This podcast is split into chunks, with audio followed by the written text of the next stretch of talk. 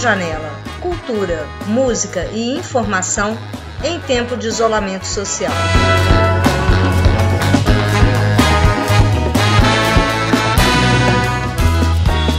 Verde ou azul? O grande árbitro Rei Leão decide qual é a cor do gramado. A polêmica Copa América. Choro pelo meu time que perdeu e muito mais. Você só ouve aqui na Rádio Janela. Fique com a gente!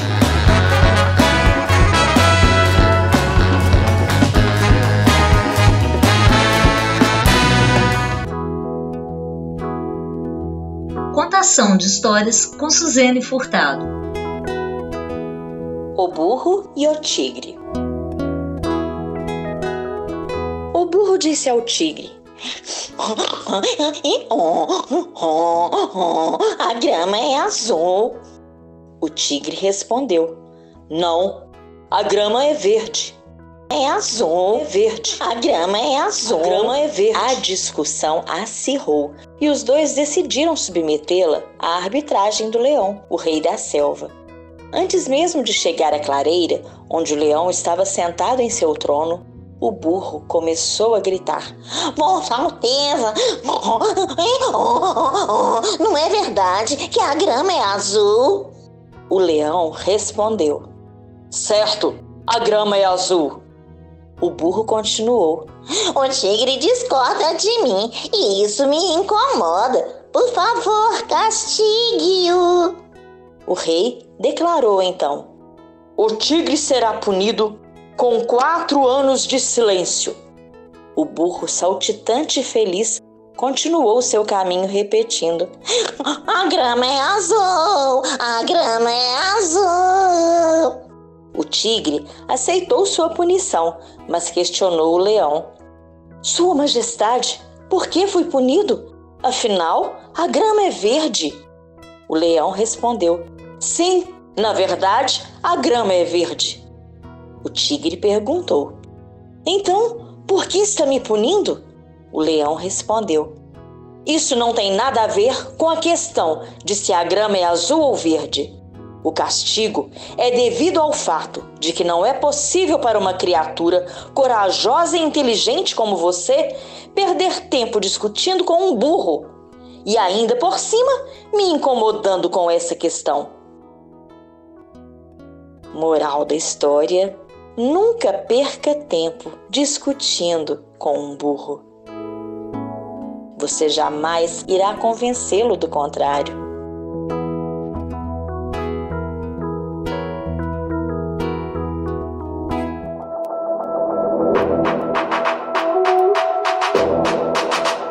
Informação Nesse domingo começou a Copa América, a realização do evento durante a pandemia, quando o Brasil chega à triste marca de 486 mil mortos, gerou polêmica entre especialistas e torcedores. Você sabe quantos países estão participando da Copa América?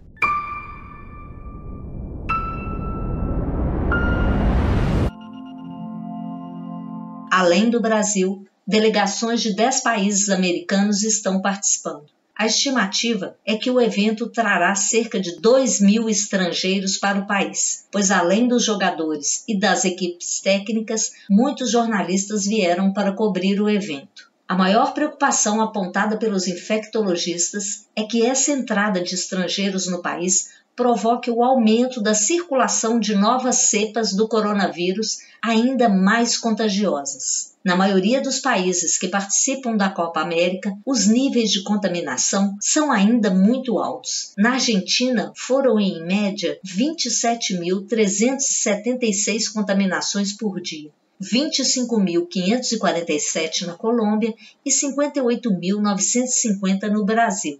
Para piorar, a vacinação ainda é muito lenta na região. Apenas dois países, Chile e Uruguai, tem mais de 50% da população vacinada com a primeira dose da vacina. Em nove países, incluindo o Brasil, infelizmente a vacinação está abaixo dos 30% da população.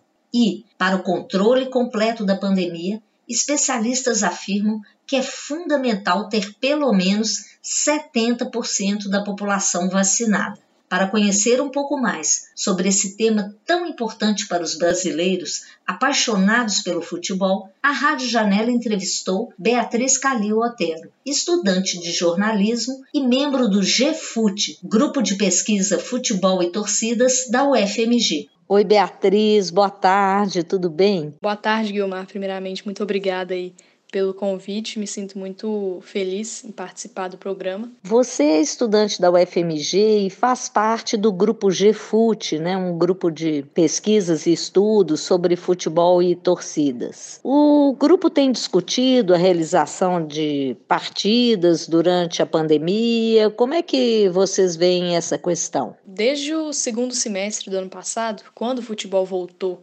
da pausa né, no Brasil e no mundo, nós do GFUT estamos conversando bastante sobre esse tema, é, principalmente no nosso programa de rádio, em parceria com a Rádio FMG Educativo, o Óbvio Lulante, e nós enxergamos a situação como uma grande preocupação, né? já que a gente viu muitos casos de surtos de Covid entre os times. Isso também mostra que os supostos né, protocolos sanitários que a CBF estipulou não estão sendo muito seguidos. Né? E mais, também prejudicam os próprios jogadores, os próprios clubes, as pessoas que os jogadores têm contato. A gente também assistiu com muita indignação a alguns jogadores flagrados em aglomerações, em festas e por aí vai, né? Pois é, né, Beatriz? E agora essa decisão de realizar a Copa América no Brasil. É, você tem uma noção de quantos times vão se deslocar, quantas pessoas né, compõem as equipes? Como é que você avalia né, essa vinda da Copa América nesse momento de pandemia? Contando o Brasil, igual eu falei, as 10 delegações que vão disputar a Copa América, elas representam mais ou menos 650 pessoas, segundo uns dados do Ministério da Saúde. E falando dos jornalistas, são aproximadamente 900, sendo que 300 são brasileiros. E também tem os árbitros e auxiliares técnicos que vão vir do exterior, são 70. Teve uma coluna do Anselmo Góes no jornal o Globo, que afirmou que 2.300 jornalistas estavam credenciados para a Copa América até o começo de junho. Então você está colocando países diferentes, é, você está trocando variantes ali, então não é o momento. E além disso, né, tem uma questão muito importante que é a questão simbólica porque fazer a Copa América no Brasil, mesmo sem ter público nos estádios, né, pode passar uma imagem completamente errada para o mundo de que a pandemia está controlada no país, né? Mas a gente sabe que a pandemia não está, né? A vacinação de duas doses atingiu é, mais ou menos 11%, aí um pouquinho mais de 11% da população brasileira. As mortes diárias, elas ainda estão muito altas, estão mais de 2 mil por dia. Há meses, né? Está nesse patamar. O Brasil está num grupo de países né, do mundo com mais mortes por milhão. Então, assim, nós somos um exemplo é, de onde não fazer uma competição como essa, né? Chega a ser impressionante, né? Porque a competição não pôde ser na Colômbia, principalmente por causa é, da convulsão social que estava lá, né? Dos protestos, e não pôde ser na Argentina por causa da pandemia, principalmente, né? Das cepas descontroladas lá. E no Brasil nós temos essas duas coisas, né? Nós temos convulsão social, é, pessoas indo para a rua, né? E nós temos também uma pandemia que não está nem, nem perto de acabar, né? Beatriz, você sabe se nesse período da pandemia outros países realizaram eventos né, semelhantes a esse da Copa América, campeonatos com vários países? Se tem algum acompanhamento desse tipo de acontecimento agora durante a pandemia no mundo? Por coincidência, né, atualmente está tendo a Eurocopa, que começou sexta, dia 11 de junho, e ela vai terminar um mês depois, né, dia 11 de julho. E a Eurocopa ela é o principal campeonato entre seleções dos países da UEFA, que é a União das Associações Europeias de Futebol. E essa competição vai envolver 24 times, né? São 24 seleções europeias. Só que ela vai acontecer de uma maneira bem diferente da habitual, né, por causa da pandemia. Foi anunciado que as partidas vão ser julgadas em 11 países diferentes, ou seja, vão ser 11 cidades sede, né? E vai ter público nesses 11 estádios, mas vai ter é, uma capacidade reduzida na maioria das arenas, né? Com rígidos protocolos de saúde é, e possibilidade também de mudanças nesses protocolos ao longo da competição. Mas a UEFA ela também mapeou as condições sanitárias das 11 cidades-sede da Eurocopa, porque ela quis delimitar a carga de torcedores que vai ser liberada em cada arena, né, dependendo da situação de cada cidade. Parece até surreal, né, a gente falar em jogos com o público, mas no continente europeu é, a situação é muito diferente do Brasil, né? Lá a pandemia já está muito mais né, controlada do que aqui, a vida lá já está voltando ao normal, é, com mais responsabilidade. Então, pode ser que o resultado da Eurocopa lá seja bem mais positivo do que o resultado da Copa América aqui, né? Vamos ver. O Beatriz, e agora uma curiosidade, não é? Você joga futebol também? Como é que é a sua participação aí no, no mundo do futebol? Bom, minha relação com o futebol começou muito criança, né? Desde sempre, minha família sempre me incentivou a gostar de futebol, a ir no Mineirão, a ir no estádio. Antes da pandemia, né, eu jogava às vezes em peladas com amigos ou até mesmo no é, Centro Esportivo Universitário, né, o CEL, eu também jogava futsal de vez em quando lá. Mas se for para escolher uma posição, eu acho que eu seria atacante. O Beatriz, como é que você vê a questão da participação das mulheres, né, tanto no jogo e na cobertura, né, jornalística também do futebol? A participação das mulheres no futebol é crucial para reafirmar o esporte como um espaço democrático, um espaço acolhedor que acolha todas e todos, né? E eu estou falando aqui não só de, de, das minorias sociais que são as mulheres, mas também de pessoas LGBT, né? De negros e, e por exemplo, porque no futebol é, é um esporte que, infelizmente, ainda existe muito machismo, existe muita homofobia, existe muito racismo, e essas questões estão sendo cada vez mais discutidas, e é, isso é muito importante. Muito obrigada pela sua entrevista, né, com informações tão importantes para os ouvintes da Rádio Janela. Olha, eu que agradeço, muito obrigada, Ana Beatriz, pelo contato, a você, Guiomar, pela entrevista. É muito bacana e importante o projeto, foi um prazer participar, valeu demais. E se eu puder fazer uma divulgaçãozinha aqui, é, um jabá né, do, do GFUT, do Óbvio Lulante, é, atualmente, né, o GFUT está desenvolvendo duas pesquisas coletivas, né, é, que envolvem várias pessoas, é, uma sobre a experiência dos torcedores nos estádios mineiros e outra sobre torcidas organizadas, coletivos e movimentos brasileiros. É, o grupo também está nas redes sociais, em Twitter, Facebook, Instagram. É só pesquisar por GEFUT que você nos encontra, GFUT. E agora o programa de rádio sobre futebol, né, o Óbvio Lante, que é uma parceria entre o GFUT e a Rádio FMG Educativa, ele vai ao ar ao vivo todas as quartas-feiras, às 18 horas, né, 6 horas da tarde. Você pode ouvir o Óbvio Lulante pela Rádio FMG Educativa, no 104,5 FM para BH e região metropolitana. Muito obrigada novamente pelo seu convite e pelo espaço aí. A Rádio Janela também ouviu as opiniões sobre a realização da Copa América dos torcedores Ana Luísa, Matheus, Zanini e Leon, apaixonados pelo futebol. Ah, o futebol para mim né, é algo que eu não consigo descrever em palavras, sabe? Ele consegue demonstrar o meu melhor lado e o meu pior ao mesmo tempo. Futebol significa amor e fortes emoções. Grandes emoções à flor da pele. Uma raiva, tristeza. Futebol é forma de amar, futebol é forma de viver. Sempre foi um momento de muita união. É uma coisa que mexe muito com o meu coração e com tudo que eu sinto. Futebol é forma de resistência. Momento único uma paixão indescritível. A coisa que eu mais sinto falta no futebol durante a pandemia é assistir jogos com outras pessoas. Gritar, esgoelar, poder xingar o jogador achando que ele vai te escutar. Pô, abraçar pessoas que você nunca viu na sua vida num momento de gol ir numa torcida organizada, cantar aquelas músicas, ver o estádio entrando em coro para comemorar um gol. O futebol, ele é mais do que um esporte, né? É uma mágica para mim. Eu tenho acompanhado as notícias da Copa América, torcendo muito para que não tenha. É impossível, deveria ser, né? Impossível ter uma Copa América no Brasil. Eu sou totalmente contra. Eu acho que o Brasil vive um momento muito delicado, né? Então você pega assim, a Colômbia vive um momento de protestos e por isso foi adiado lá, não teve lá. Na Argentina teve um aumento de casos no, no, coronavírus e por isso não teve lá. No Brasil você tem os dois, sabe? Eu acredito que a Copa América de forma nenhuma deveria ser cogitada de acontecer em nenhum lugar do mundo. Fique em casa sempre que possível. Lave as mãos com água e sabão e se precisar sair de casa, use máscara e mantenha o distanciamento de dois metros de outras pessoas. Exija das autoridades vacina para todos, pois o direito à vida é a base de todos os direitos. No mais, fique tranquilo, tudo isso vai passar. Fique vivo, fique em casa. Fique tranquilo, tudo isso vai passar. Fará parte das histórias que um dia vamos contar. Vai ficar tudo bem, não há o que temer. Juntos somos invencíveis, acredite em você. Fique tranquilo, tudo isso vai passar. Fará parte das histórias que um dia vamos contar. Que temer. Juntos somos invencíveis, acredite em você. Seu Corona. Olá, pessoal. Eu me chamo Bárbara Dias. E eu sou a Luísa Freitas.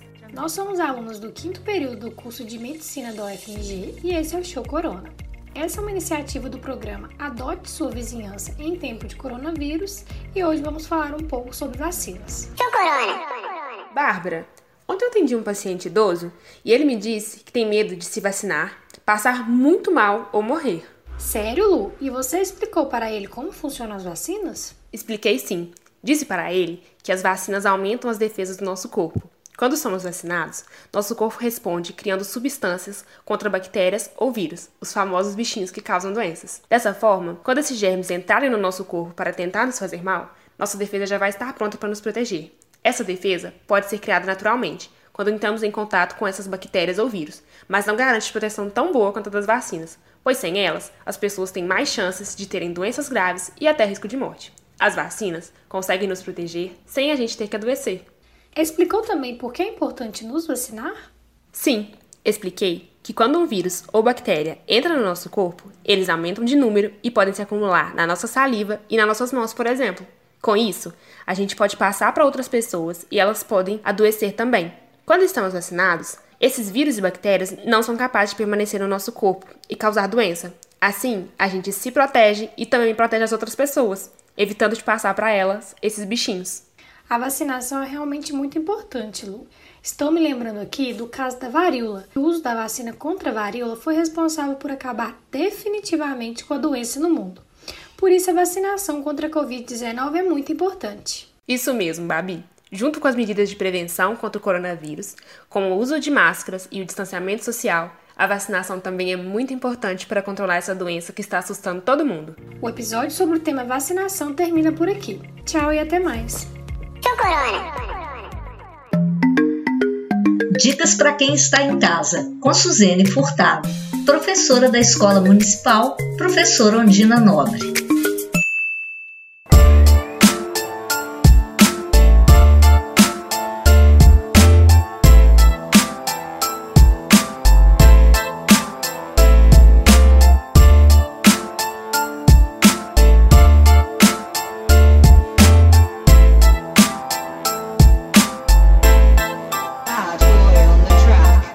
Você que pega o busão lotado, pode ser até que esteja vacinado. Saiba, ainda é preciso ter cuidado, zelar por sua vida e pela de quem está do seu lado.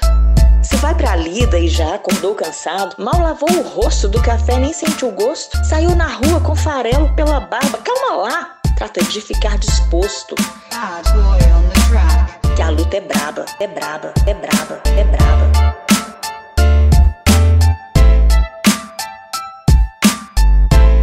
Esse busão que te leva pro trabalho não pode ser um atalho pro seu fim. Por isso, se ainda não quer ir pro céu, só saia de máscara e leve o álcool gel, o álcool gel, o álcool gel, o álcool gel.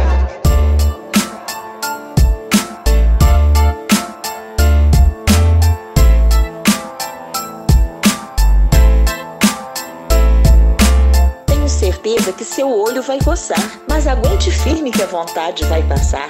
E se de repente a máscara escorregar, ajeite pelo elástico. Além de prático, não vai te contaminar, contaminar, contaminar, contaminar.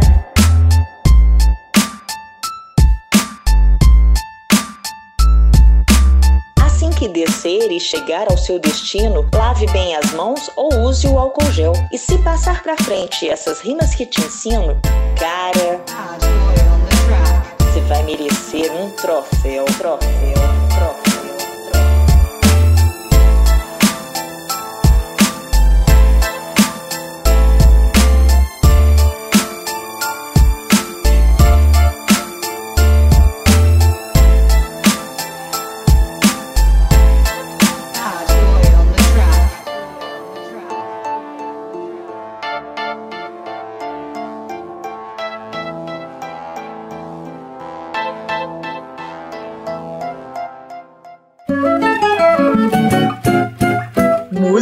Música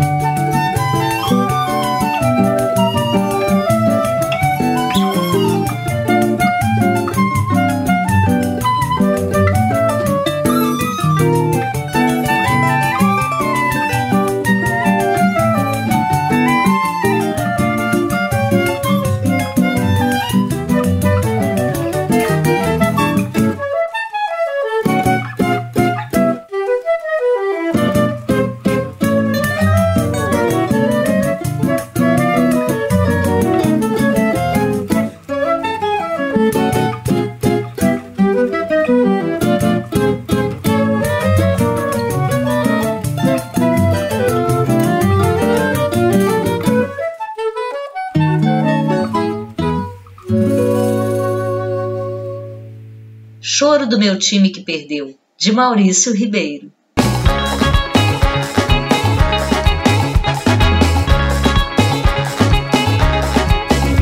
Projeto Rádio Janela. Coordenação: Maria Guiomar Frota e Marina Cajaíba. Apresentação: Maria Guiomar Frota. Direção e edição: Ricardo Lima. Produção: Ana Beatriz Gomes, Giovana Sabadini, Ingrid Andrade e Luana Boes. Trilha e Conilho. Trilhas incidentais, B Quadros, Tula Black e Banga. Apoio Sindifes, Senex SI e Proex UFMG.